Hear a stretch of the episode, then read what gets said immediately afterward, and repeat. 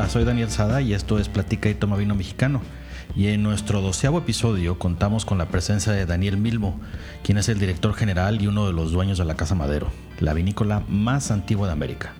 Con él platicamos de la historia de Parras con sus más de 420 años de producir vinos, la actualidad de sus valles, las uvas y estilos que están produciendo hoy en día, así como el futuro de una zona tocada por la historia. Ven, vamos a platicar.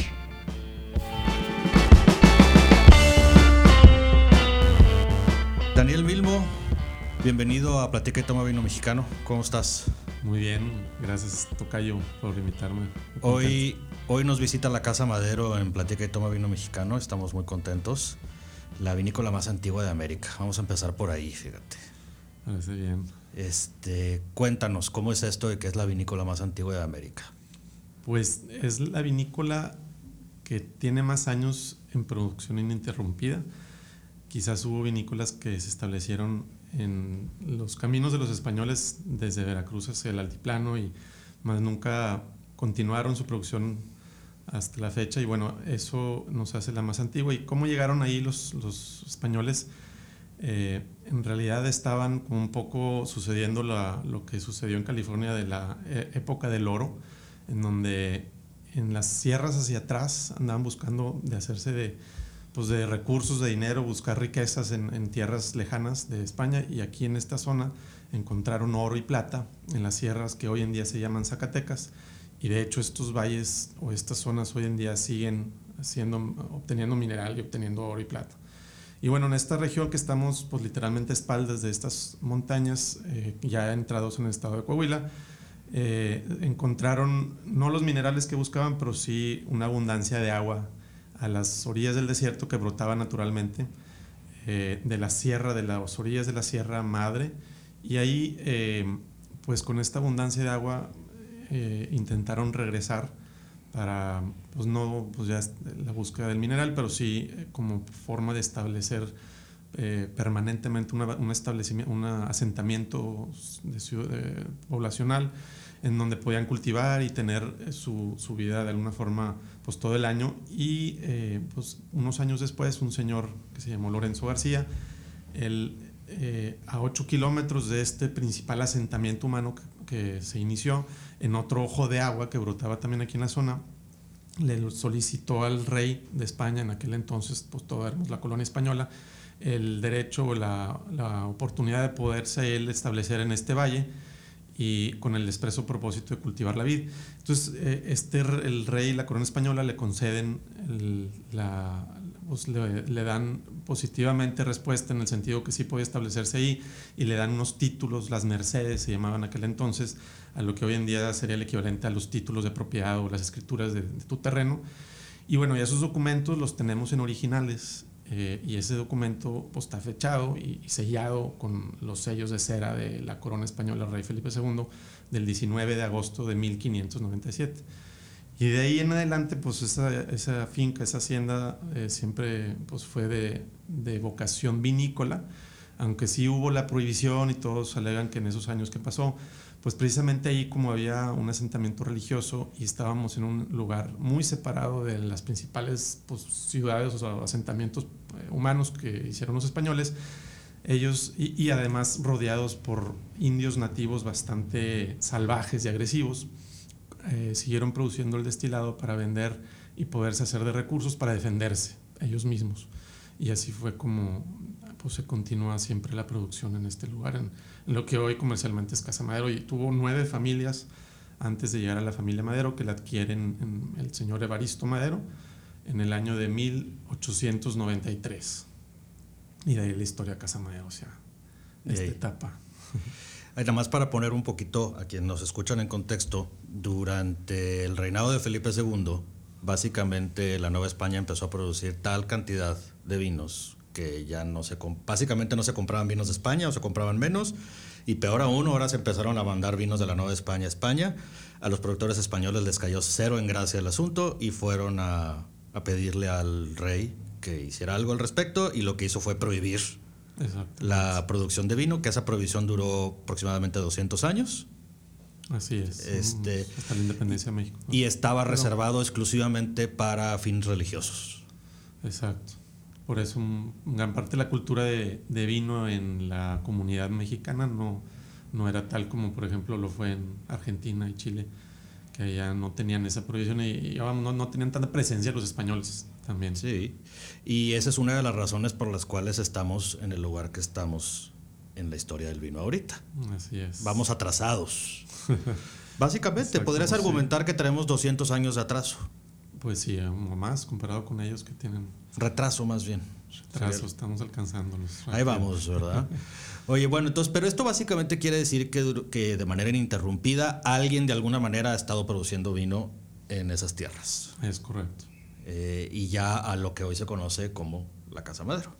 Así es, Casa Madero. Ahora, esas, las Mercedes, los, los, eh, los títulos, los que ahora serían títulos de propiedad, es la imagen que utilizan ustedes, está dentro de su imagen, ¿verdad? Exactamente, sí. Quisimos, de alguna forma, cuando se solicitó el rediseño de nuestra imagen, queríamos transmitir la historia y la experiencia de ir a Parras a través de la etiqueta de alguna forma y pues eh, el plasmar ahí el documento más antiguo que nos da origen fue parte de estas ideas y, es, eso es un, pequeño extracto de este documento que pues ahora ya son, son de muchas hojas y cada una tiene un pedacito diferente, cada etiqueta es un extracto diferente.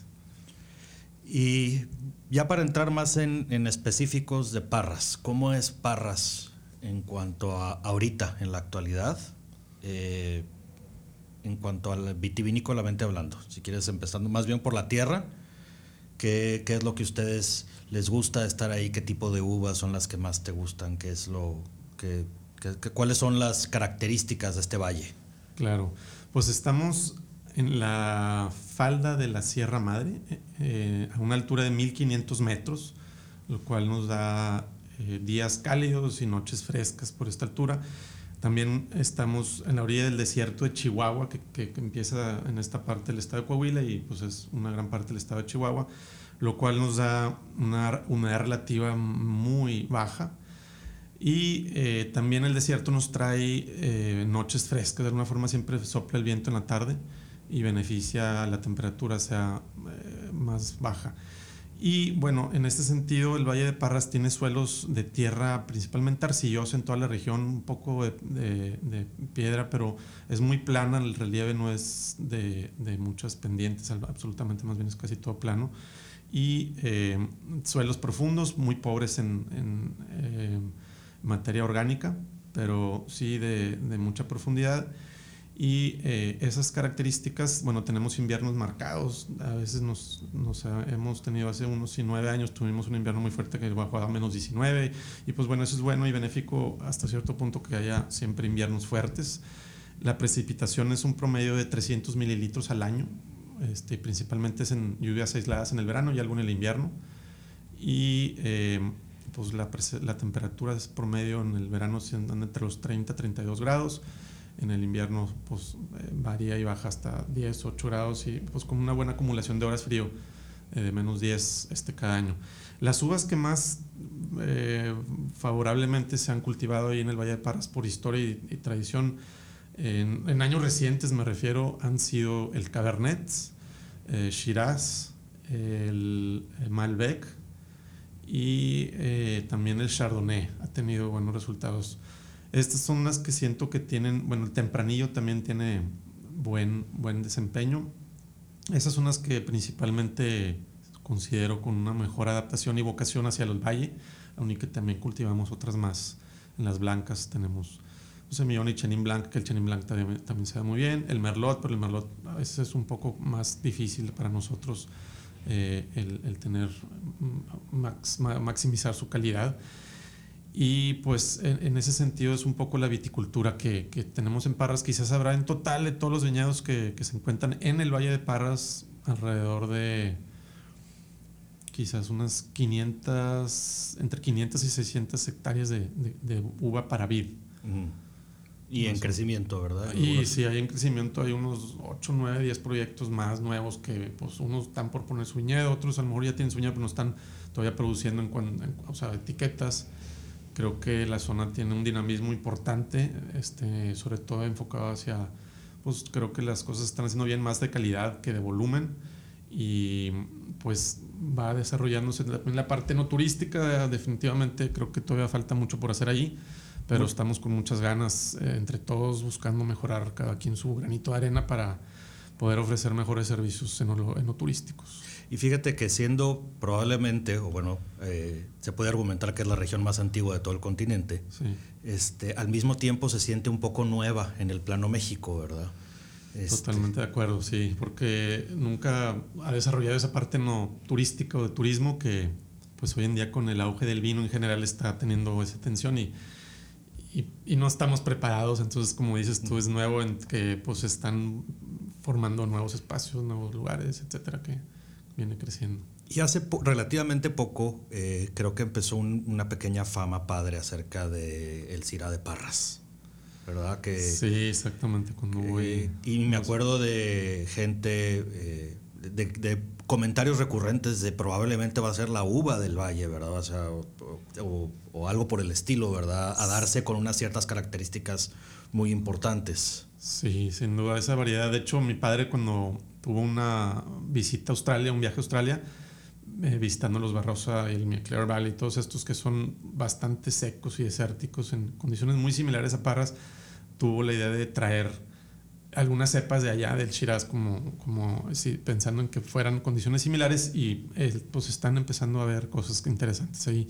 Precisamente en el año 2013 que mencionas tú, eh, bueno, esa cosecha de, fue hace dos años que, que sacó las medallas, pero eh, obtuvo en, nos mandamos como nueve concursos, diez concursos en el año los, nuestros vinos y esa ganó nueve de los diez concursos y todos medallas de oro nueve medallas de oro y dos de esas nueve eran doble oro, cual sí nos sorprendió como una misma cosecha tan premiada.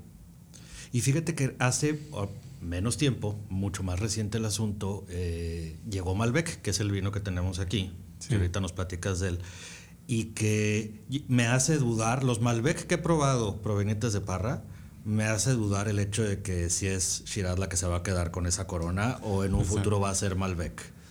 Eh, a mí me han sorprendido, eh, especialmente este que tenemos aquí, que es este que no es el, el, reserva, la línea reserva, no el gran reserva. No es el, no es exactamente, eh, y que está tremendamente accesible el precio de este vino y, y, a mí se me hace precioso vino el Malbec que están produciendo ustedes. Muchas gracias. Que sí, yo creo que este vino, esa variedad definitivamente también tiene vocación y teníamos un lote experimental de esa uva y nos animamos a poner un segundo en, en una zona donde, pues, eh, alrededor de otros eh, cabernets y demás.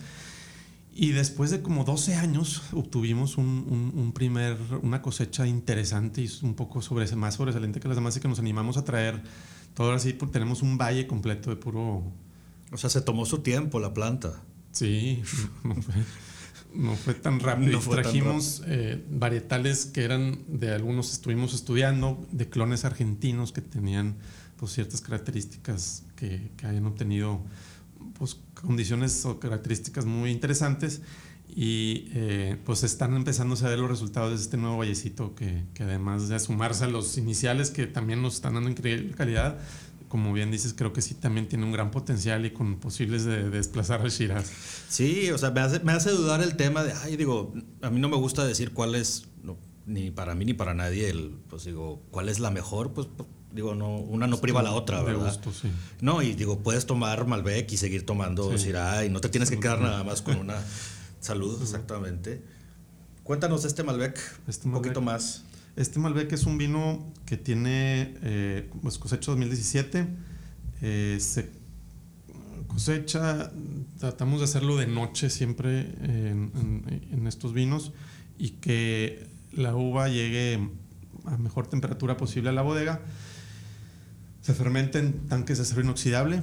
Eh, en estos casos la fermentación dura a lo mejor máximo tres semanas y luego este vino específico va eh, un año a barrica francesa, tiene el año de, añejamiento y luego eh, después en botella y mínimo va a pasar seis meses en su botella antes de ser liberado al mercado. ¿Barrica nueva? Perdón, barrica nueva francesa, sí tiene barrica nueva francesa. Eh, normalmente este vino trata de, ser un vino que no domina la madera tanto, o sea, que sea un vino que no es, es de tostado ligero, tostado medio que tiene ese balance de la fruta. Bueno, eso tratamos de hacer de todos nuestros vinos. En este caso es un vino más, a comparación del Gran Reserva, más joven, más frutal, más, eh, menos complejo, diría yo. Eh, más, sin embargo, tiene su grado de complejidad y todo. Estoy comparándolo con el hermano mayor, pero eh, es un vino pues, bastante de cuerpo medio, medio alto, diría por el color que tiene. Y pues sí tiene una tanicidad interesante, potencia de cuerpo medio, medio alto, complejo, para ser un vino complejo, para ser acompañado también con, con un buen corte de carne. Más sin embargo, eh, sí tratamos el que tenga ese balance de la fruta y que tenga esa buena presencia siempre de lo que es la fruta como el Malbec como tal, ¿no? ¿Ustedes en qué año empezaron a liberar Malbec? El primer cosecha que salió fue el 2010.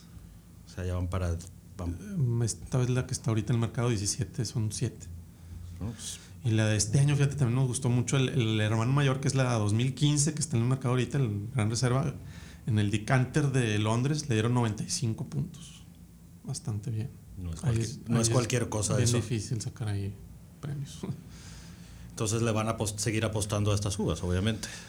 Sí, estamos con buena. Vamos, eh, nos interesa eh, seguir apostándole a esta variedad y creo que vamos a tener más, más viñedos de esta pronto. Porque luego hay, yo creo que sería algo normal que tanto a consumidores y a, productores les, pase, les pudiera pasar lo mismo que al, consumidor de quedarte con las uvas eh, pues, tradicionales, ¿verdad? Este, por confort, por sentido financiero, porque son las que se venden. Porque supongo que es más fácil vender un Cabernet que vender un Malbec. Sí, definitivamente. Eh, el Malbec, pues se oye como que es otra cosa. Sea, digo, así son las uvas, ¿verdad? y hay, son, son muchísimas, son más de 1300 y fracción las que sirven para vid digo, para hacer vino. Sí. Pero supongo que puede ser una reacción natural del productor decir, oye, espérame, el, fuerte es el Cabernet y el Merlot y el Chardonnay son las que conoce la gente. Y privarte un poco de a veces de a lo mejor, oye, el lugar en donde estás, debe, como los franceses, ¿verdad? Tú deberes estar haciendo nada más esta uva. O estas dos, ¿verdad? que se dé el Cabernet. Pues bueno, el Cabernet se va en prácticamente todo el mundo, pero eso no quiere decir que se da como debería de darse, quizás o el merlot. Exactamente. Porque nada más los merlot franceses tienen ese nivel. Exactamente, porque condiciones climáticas, suelo, todo. Sí, oye, ¿se da en todo el planeta? Pues sí. pero nada más en Francia se da de esa manera. Exactamente. Entonces, a lo mejor no. Eh, que, con esto lo que quiero hacer es invitar a la gente a no nada más quedarse en las uvas tradicionales y probar. Experimentar cosas Experimentar, exactamente, porque no sabes luego qué joyas estás por descubrir. Definitivamente. Este, no salirte de la zona de confort de, no, pero es que a mí me gusta el Cabernet. si te gusta el Cabernet, lo más seguro es que también te va a gustar toda una gama de uvas, Syrah, Malbec, etcétera, etcétera, ¿verdad? Sí, sí, sí, definitivamente. Este, y además de las mezclas y además de tú, dale, tú prueba. Pero eso aquí en el mundo del vino nunca termina uno de aprender, ni de probar, ni de conocer, porque hay tantas variedades, mezclas, regiones, como dices tú, un Merlot de Francia, de, Santemillón, pues va a ser diferente a un Merlot del Valle de Guadalupe, ¿verdad? O sea, no es lo mismo, y Valle Paras. Este, no digo que sea mejor o peor, pero bueno, diferentes características, suelos, condiciones, clones, inclusive métodos de producción que pues todo te van dando resultados diferentes, manejos. Y eso es lo interesante del vino también, que puedes pues tener experiencias muy únicas, diferentes y variadas de cada región, variedad, estilo de vino. Este, y que te permite esa versatilidad de pues, seguir aprendiendo y conociendo más. Sin embargo, como dices tú, de que nosotros productores sí tenemos que tener las uvas que son de más em, conocimiento común, digamos así, que las más conocidas, porque de alguna forma esas pues, son las que van a ayudar a que siempre eh, pues, los consumidores que están empezando conociendo tengan acceso a tu marca. Pero obviamente como productor y enamorado y apasionado o sea, del vino siempre nos gusta estar experimentando y probando y tener variedades nuevas y hacer cosas diferentes, ¿no? Nosotros tenemos muchas variedades en experimentación en Parras que, pues a lo mejor no salen al mercado y algunas pues saldrán, como lo fue el Malbec, como lo fue el Shiraz y como pues a lo mejor serán algunas otras. El tiempo dirá. Así es. ¿Qué tan complejo es experimentar con uvas? Pues sí tienes que tener un volumen suficiente para hacer una producción equivalente a la que harías tú en tu producción normal para que puedas hacer una prueba bien. O sea, no estoy hablando de muchos tonos, pero sí pues, un tanque pequeño que permita hacer tu vinificación y proceso y te permite de esa forma también validar los resultados que estás obteniendo de esa de ese, de ese viñedo, de esas uvas. ¿En hectáreas cómo lo Pues a lo mejor este, tener, no, no necesitas una hectárea, o sea, sí, a lo mejor un tercio de hectáreas está bien, o sea... Para hacer una prueba seria. Puede ser menos, ¿verdad? O sea, pero sí, para hacer una prueba seria y de esa forma darte cuenta bien a bien qué adaptación y qué resultados te da esa variedad y no te lo da en un año, dos, tres, cuatro, son hasta diez o más años. Sí, aunque te dé fruta el año uno, dos o ah, tres pero la realidad es que la prueba va a durar 10 años. Para validar que la eh, consistencia de la variedad da los resultados que estás tú buscando en tu clima y que un día año es así y otro año es diferente y que pues sobrepase todas esas altibajos o consecuencias que pueda tener este terroir o lugar de, este, este, nuevo espacio. Entonces tienes que básicamente tienes que calcular 10 años. Sí. Para una prueba seria. Mínimo, yo diría, sí que el promedio está en que la planta te empieza a dar pues fruto por ahí de 5 o 6. Este, si compras la planta ya de dos años porque ya viene injertada, ya viene con eso, al tercer año que ya la formaste te puede dar un poco de producción, muy básica, yo, yo más bien hacia el cuarto, quinto, sexto, hasta a partir del cuarto año le empiezas a extraer, el primer ensayo y de ahí, eh, pues ya que la planta tenga un poco más de madurez podamos hablar de, evaluar los últimos tres años con mayor certeza y tener un, parámetro para decidir.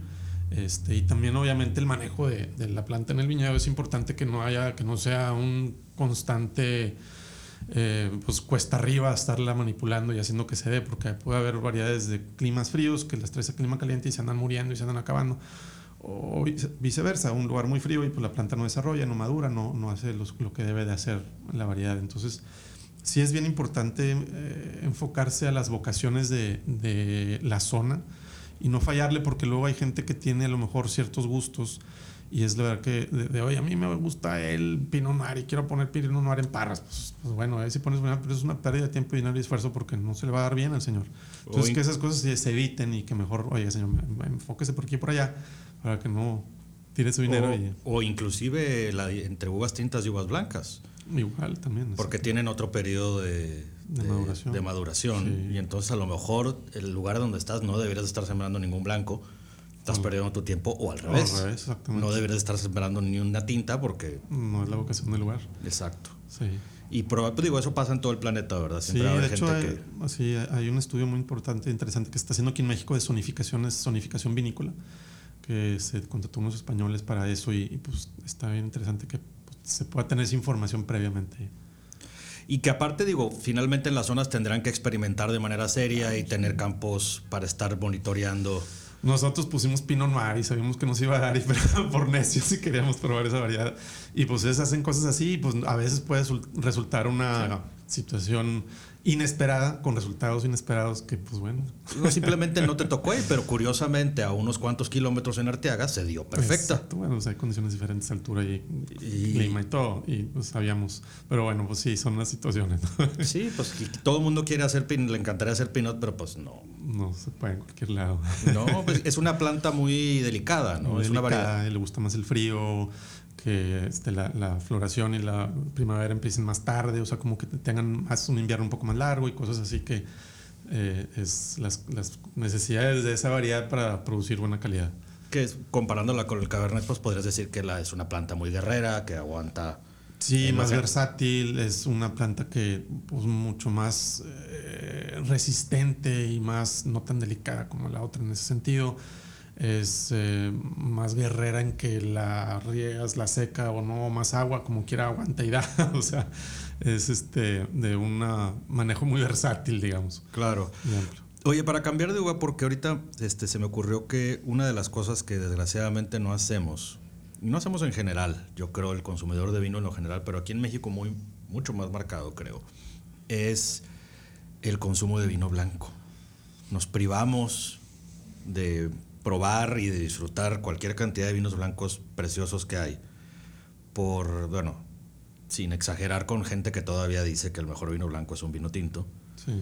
Este, ¿Por qué crees tú que, aparte en México, eh, hace más sentido tomar vino blanco con la comida mexicana que el tinto? De acuerdo. En, sí, en- en la manera tradicion- en la manera tradicional de ver el maridaje hace más sentido un blanco que un tinto, ¿verdad? Y bueno, aquí donde estamos nosotros, en Monterrey, pues la temperatura, el calor, pues no, Sí, el, el tinto no... no probablemente no es tu mejor idea. Exactamente. Este, pero ¿por qué crees o, o- o qué, qué crees que pudiéramos hacer este, por el vino blanco? Yo, algo me ha sucedido con la gente que conozco que sabe mucho de vino, gente ya mayor, que ha tomado vino bastantes más años que yo, y por alguna razón un común denominador es que consumen más blancos que tintos. Sí. ¿Qué crees que sea? Pues fíjate, si volteamos a ver a los países de un consumo de vino, con una cultura de vino más establecida, su consumo es casi mitad y mitad, blancos y tintos. Y yo creo que aquí el que obedezcamos al más tinto viene de una herencia que posiblemente sea del tomar el vino español y como que venía de las familias de los señores y, y se, se pre- pretendía como que el vino de los señores era el vino tinto y no el vino blanco y por alguna situación cultural que no lo sé pues puntualizar quizás de cuál sería la raíz. Más sin embargo sí siento que es eh, de por ahí que pues, nos hemos orillado a nada más a ver al tinto como la opción más viable y a lo mejor aquí eh, pues con la comida más condimentada se pensaba que los, los tintos eran mejores y pues se ha hecho la, la costumbre. Más sin embargo, sí siento que en años recientes se ha ido abriendo más el consumo, la cultura, la oportunidad al probar el vino tinto, eh, blanco y rosado, inclusive también. Este, Que ese también como que tiene un estigma, ¿no? Sí, pues O sea, de las mujeres o que nada más. Sí.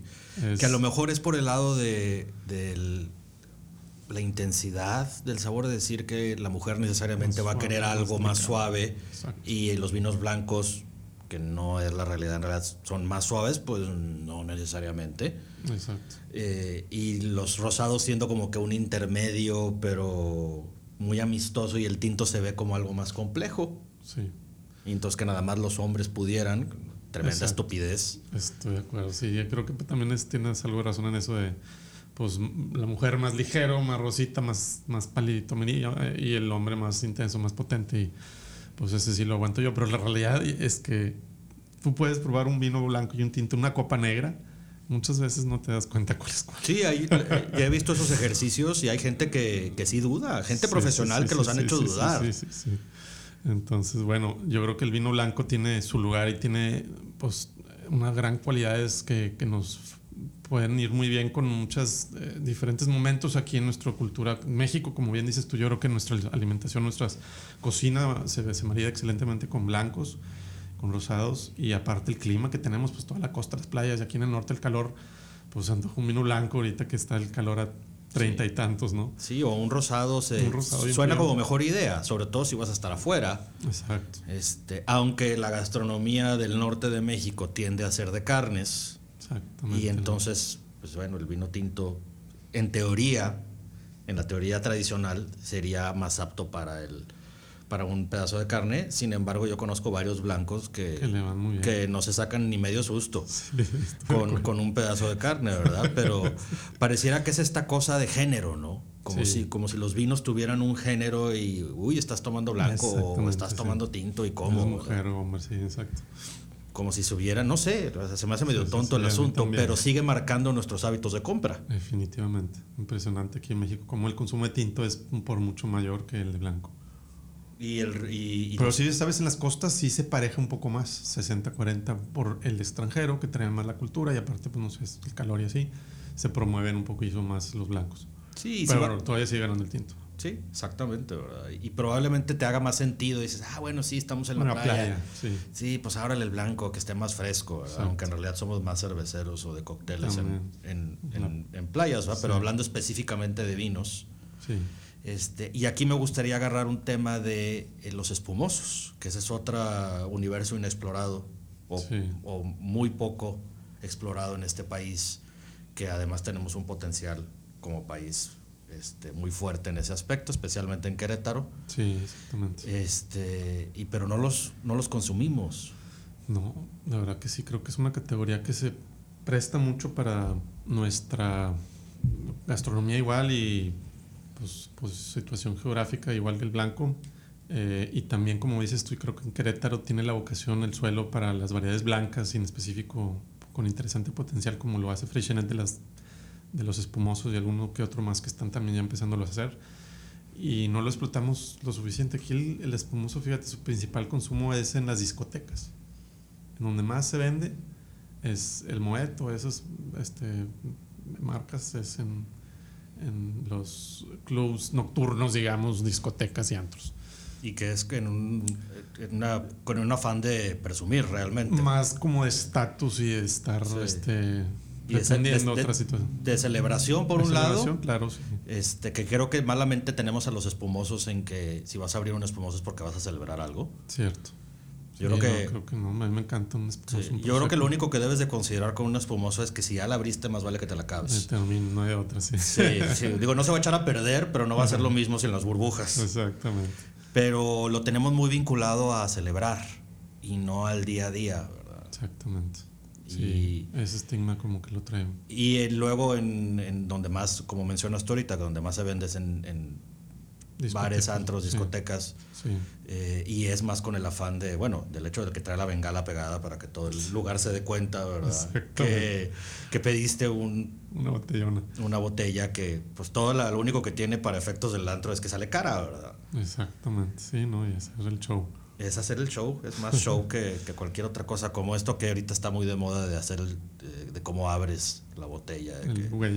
Sí, que si con un sable japonés o que si con la mera copa o... Sí, sí, sí, sí. sí. Este, a mí yo soy de los que piensa, ábrela por favor, ya y Ah, sirve, la verdad. Sin Sí. accidentes. Sin, Sin, nomás no mates a nadie. No mates a nadie, pero ábrela y que tampoco se le salga toda Que la no espuma, ¿verdad? Porque- que me porque la pongas en mi vaso y no me la tires al piso. pues si eres tan amable, ese, ese gas carbónico sí me gustaría consumirlo, ¿verdad? No, no que lo tires nada más por, por, eh, por show, ¿verdad? ¿Ustedes tienen pensado, ahorita como paréntesis, en algún momento hacer o han considerado hacer espumosos? Sí, sí, sí, estamos, estamos planeando por ahí. Ya tenemos varios años ensayando para tener un espumoso próximamente. Es que se presta. Bueno, yo va- varios sommeliers que conozco coinciden en que eh, el espumoso es un comodín aparte para Sí. el maridaje. Ante la duda, Sí, pues es una excelente opción y creo que me gusta a mí el, el- el espumoso y creo que pues, es una parte interesante también de la línea de productos que puede funcionar bien. espumoso blanco Blanco, sí. o rosa y o rosado. Pues ahorita uno blanco, estamos haciendo ya varios años, llevamos haciendo ensayos, no todavía nos falta para liberarlo, pero este ahí vamos en Porque ese el, proyecto. el espumoso tinto es como kriptonita para mucha gente, es lo peor que puedes tomar. el- sí, es así como insultante, ¿verdad? El Tomar el lambrusco. sí, no. pues mira, la- para muchos es la puerta de entrada. ¿eh? Pues sí, sí es cierto. No, nosotros no estamos pensando en eso, estamos en un, en un espumoso más serio, método tradicional, brut natur, o sea, muy extra seco, o sea, muy- lo más seco y pues de alta calidad.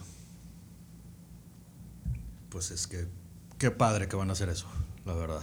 ¿Qué otros planes tienen? en- sé que están creciendo en cuanto a viñedos, tienen Sí. ya varios años ustedes muy seriamente haciendo eso. Sí. Estamos también en planes de remodelación de todas nuestras instalaciones. Vamos a remodelar para adecuar la- el crecimiento que hemos tenido. Digamos, hemos comprado tanques que nos, nos gustaría poner más adecuadamente en forma ordenada. Y sobre todo la parte turística. Creo que nuestra parte turística nunca se ha planeado pues seriamente, o vamos, obviamente hacemos lo mejor que podamos, más sin embargo, pues esta bodega que fue hecha en hace 400 años y le fue adicionando, pues nunca se pensó que iba a recibir medio turista, la mera verdad. Y pues sentimos que esa parte pues, nos duele mucho el no estar ahorita ofreciendo el servicio que se debería dar a la expectativa de la calidad de la marca, etcétera. Y, y ¿Cuánta Pues- gente reciben? recibimos cerca de 100 mil al año turistas. Y sin querer. Casi, casi, ¿verdad? Mucha publicidad o casi nada y llegan esos turistas en su mayoría así por, pues, pues, por interés propio. Y lo que hicimos fue primero invertir en el viñedo, que es lo que nos da la calidad del vino. Luego en la imagen, como puedes ver allá. Y ahora viene pues la casa.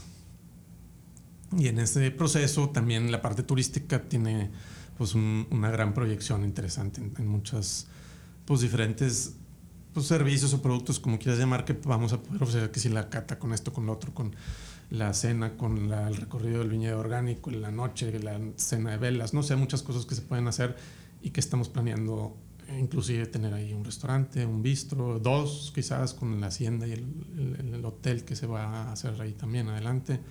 Entonces vienen cosas muy interesantes que, pues, van a tardar varios años porque es un proyecto que esperamos empezar el año que entra, pero tenemos que seguir conviviendo con la producción y no podemos parar porque se hace en la misma área, zona donde está ahorita la bodega. Es complejo entonces. Y tenemos que sí, exactamente hacer de tal forma que podamos convivir la producción que, que siga y, y la, la, construcción de, la, de la, lo que se va a hacer ahí.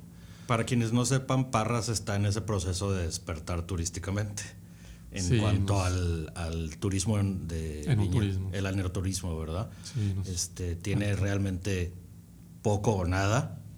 Exactamente. Eh, este empezar a hacer acciones más enfocadas a mejorar esa parte. Creo que ahorita ya empiezan a ver también los vecinos y otros bodegas a tener pues cada vez mejores propuestas y ofertas de productos y servicios turísticos. Y va a haber allá una serie de proyectos en línea, en fila, que se están o en proceso o en preproducción o al punto de salir a, la vida, ¿verdad? Sí, además también inmobiliarios, no nada más de viñedos, sino también hay un par de otros espacios que se están pretendiendo hacer algo similar a lo que han hecho en San Miguel o en otras áreas partes del mundo con, pues sí, viñedo, casa club y bodega, digamos, del, desarrollo inmobiliario con la posibilidad de tener espacio de, de propio viñedo y con ciertas alternativas que te dan para el manejo y el pues lo que se destina a la uva al final, ¿no? Entonces están abriendo de estas que creo que pues tiende también a atraer más a ese consumidor, a esa persona interesada en el mundo del vino, el turismo y gastronomía pues del mejor nivel, que es lo que queremos allá ofrecer. Bueno, es que Parras está totalmente llamado a ser el destino turístico de la zona.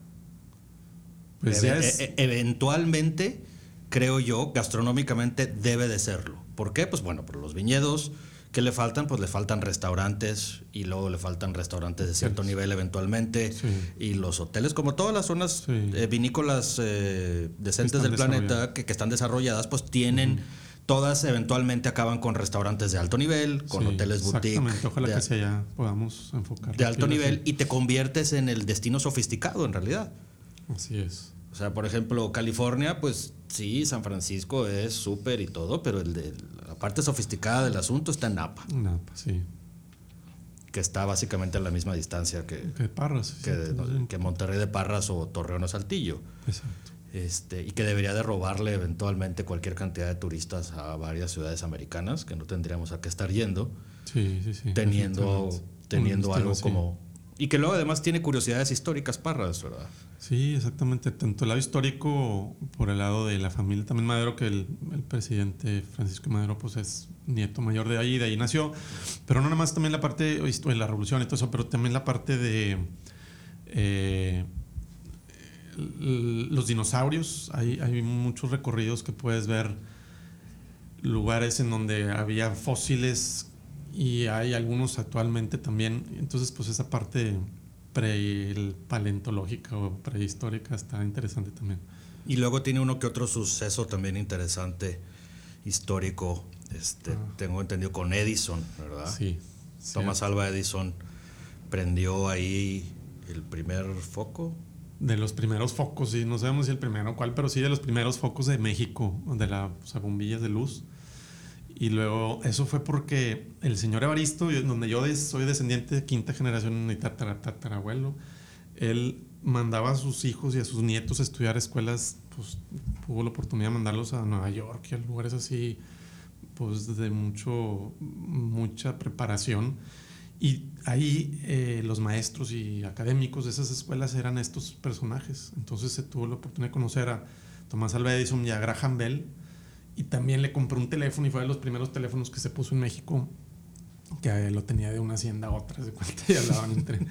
Entonces son esos sucesos históricos, aunado también que tenía de las primeras turbinas de generación de electricidad a través de gravedad de agua, dínamos.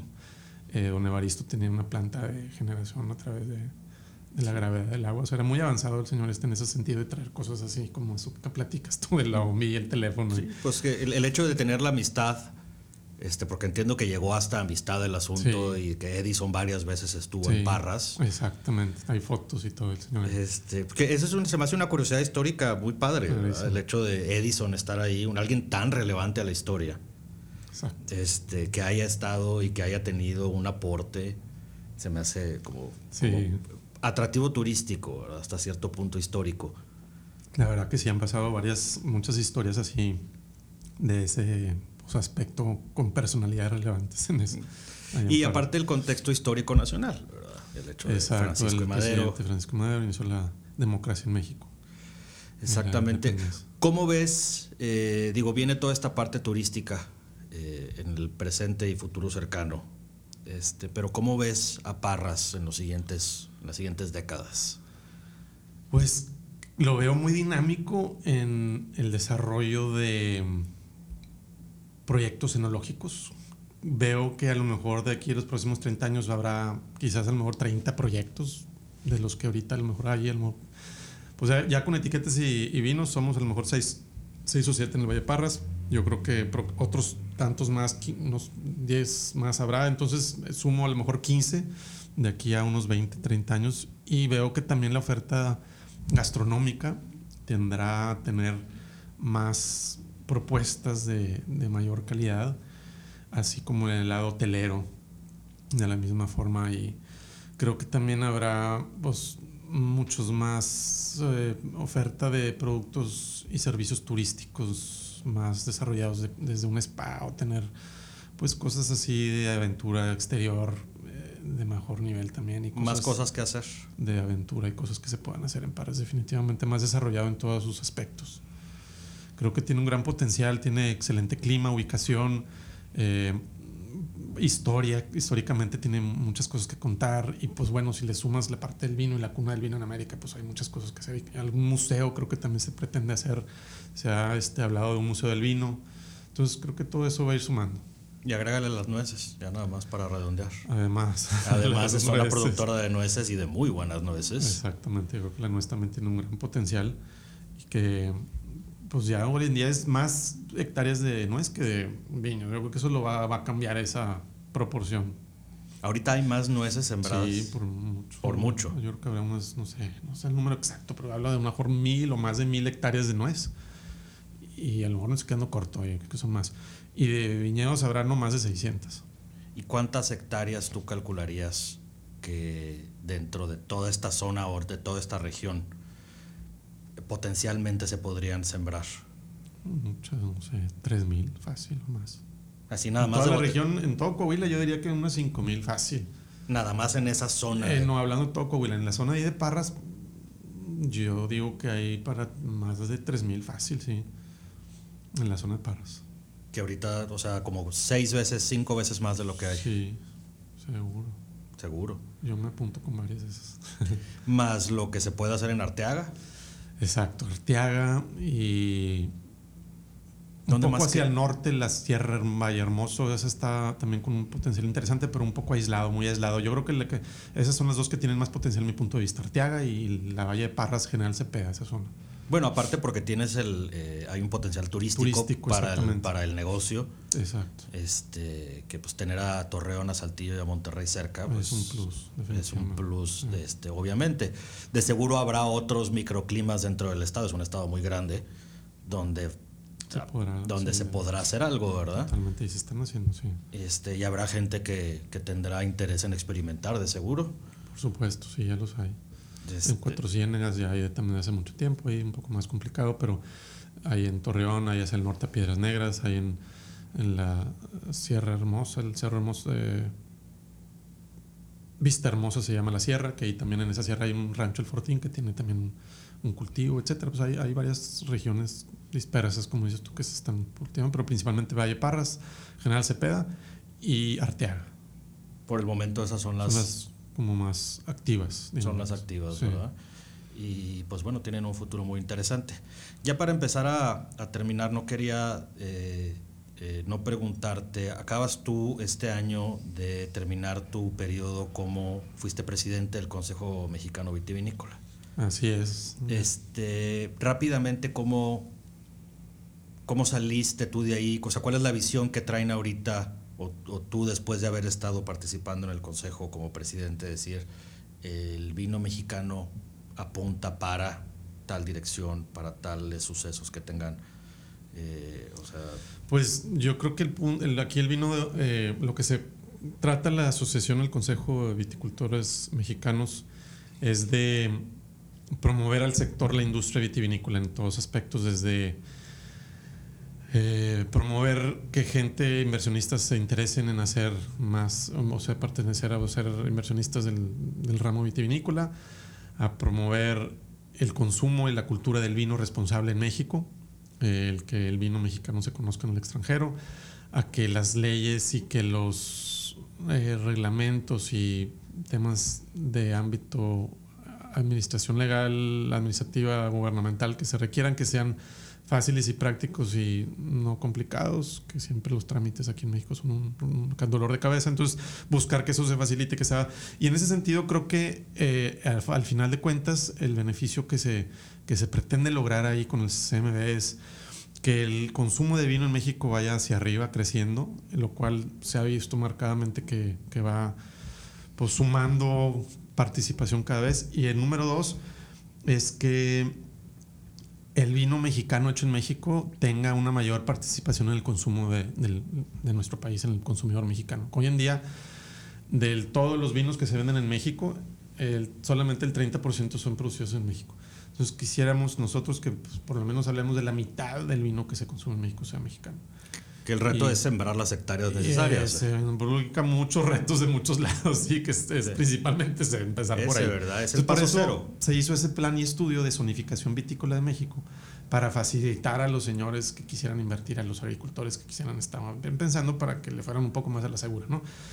El otro ámbito es, pues bueno, se hizo o concluyó y terminó de apoyar a una iniciativa que venía ya como 12, 13 años de, de una ley en fomento a la industria vinícola Creo que pues, todos los países desarrollados de, cultura de vino tienen una ley como esta de fomento a la industria, que no es como darles cosas especiales a la industria vino, sino pues nada más apoyar a que se dé, aunque no, no meterle trabas, ¿no? Cuando menos no estorbar. Sí, exactamente, que pues también, por ejemplo, se han considerado en los programas académicos que haya técnicos, viticultores, enólogos, etcétera, que pues hoy en día es pujar por todas esas cosas que los impuestos del IEPS, pues, sí, quizás a mejor buscar que se bajen o buscar que una parte de esos impuestos del IEPS se vayan a apoyar a la industria en, programas que beneficien a todos, ¿no? El, consumo a la industria, con la comercialización, etcétera.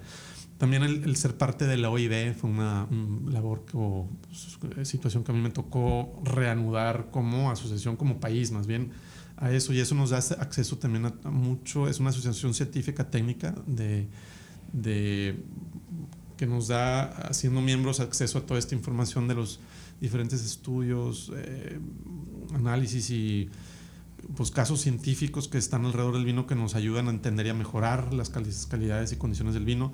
Eh, a que podamos también estar hablando en los mismos parámetros y normas y hablamos de una cierta medida que se midan igual aquí en China para que podamos comparar, ser comparativamente lógicos. Y pues eso es lo que nos da la OIB en ese sentido. Este, creo que ahorita el, el, Consejo Mexicano tiende a, pues también eh, una de mis labores fue el hacerlo más plural e incluyente, porque creo que está un poco más cercado o fincado en ciertas zonas o ciertas empresas y eh, yo tenía la intención de que fuera mucho más incluyente a todos los aspectos, desde eh, también eh, miembros honorarios como de instituciones académicas o personalidades técnicas que nos ayudan a fortalecer los aspectos de la industria del sector del vino en, varias, en, cualquier ámbito. ¿no?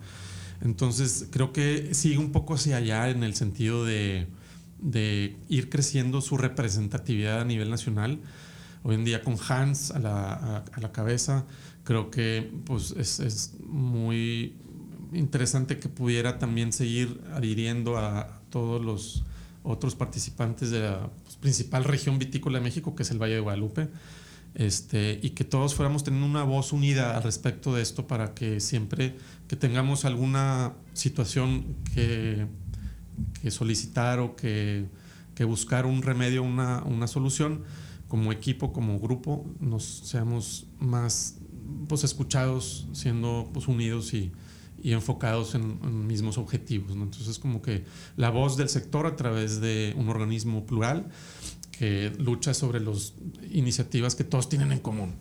Eso es principalmente lo que ahí se busca, que es la promoción del vino, incrementar la producción, normas y políticas en acorde y pues los impuestos. Sí, el chiste es que todo el mundo pueda producir, o sea, que no sea un problema más de lo que ya de por sí es por sí solo producir vino, que es toda una aventura. Exacto. Pero que no, que pues que se vuelva un, una industria estratégica del, del país y, y, que tenga su peso específico. Exactamente. Y creo que también es una industria que genera una gran eh, derrama económica al, al, área agrícola porque somos un cultivo que genera empleo todo el año. Somos un cultivo también que pues, se paga bien porque pues al final del día es un producto que lleva mucho valor agregado y lleva mucho manejo y por eso pues es manejo especializado que pues se necesita gente especializada que al final pues les tienes que pagar bien.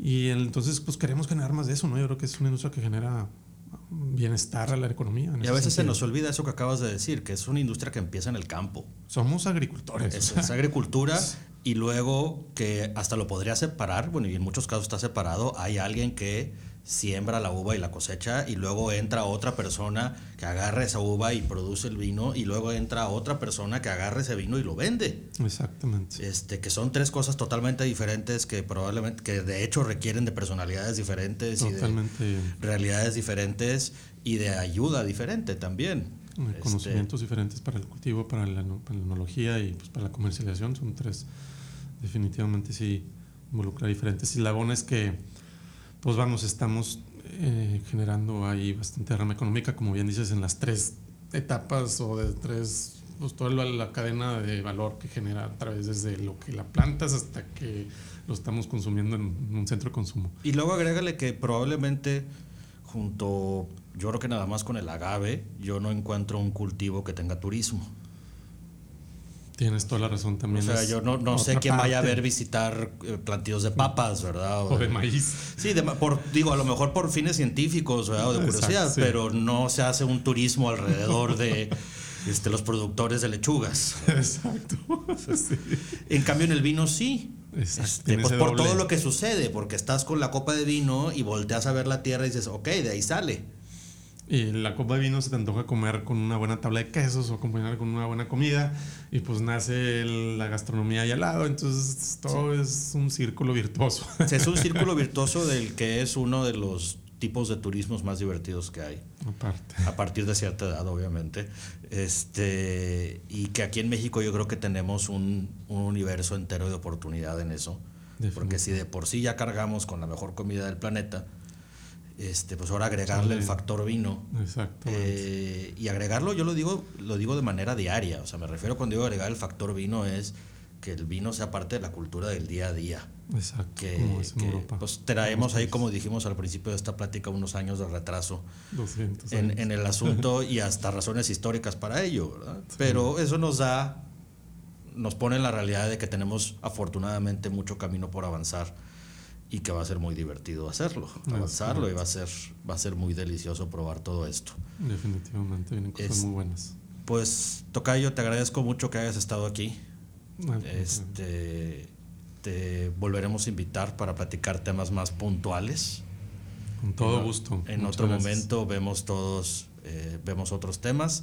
Eh, te agradezco mucho, eh, agradezco a la gente que nos escucha este, y no me queda más que como siempre invitarlos a que sigan tomando vino, que sigan probando y que de preferencia sea vino mexicano, ¿verdad? Por supuesto, apoya a los productores y el vino de México. Que la verdad es que están apoyando a mucha gente. A todas las familias, como decía, es una derrama que va, somos agricultores al final del día y la mayor parte de esos recursos van precisamente, o sea, la mayor cantidad de empleo que, que está en una vinícola, en nuestro caso por lo menos es en la, en la, en la parte agrícola. Entonces, pues toda la, la, mayoría de la gente beneficiada de esto es, son familias del campo. Entonces, tómenlo en cuenta, cuando toman vino nacional están apoyando a mucha gente y están beneficiando a toda una cadena de valor y a muchas familias de agricultores. Es correcto. Que al mismo tiempo es cuando vayan a dar gracias acerca del vino, pues hay que empezar a agradecer por los agricultores, ¿verdad? Porque sin ellos no hay nada con qué trabajar. Definitivamente les, merecen. les agradecemos a todos ellos y gracias a ellos tenemos la uva para poder elaborar el vino que, que hoy está en las mesas de México. Y saben que ya nada más, no me quiero alargar más, pero una de las cosas que cuando visitas una vinícola, además de que es, es bien interesante hacerlo, te das cuenta de la cantidad de trabajo, de horas, de gente que tiene que suceder para que ahorita tú y yo podamos estar disfrutando de este vino. Entonces, varios años. Exactamente, son varios años, muchas horas de trabajo, mucho, mucho esfuerzo.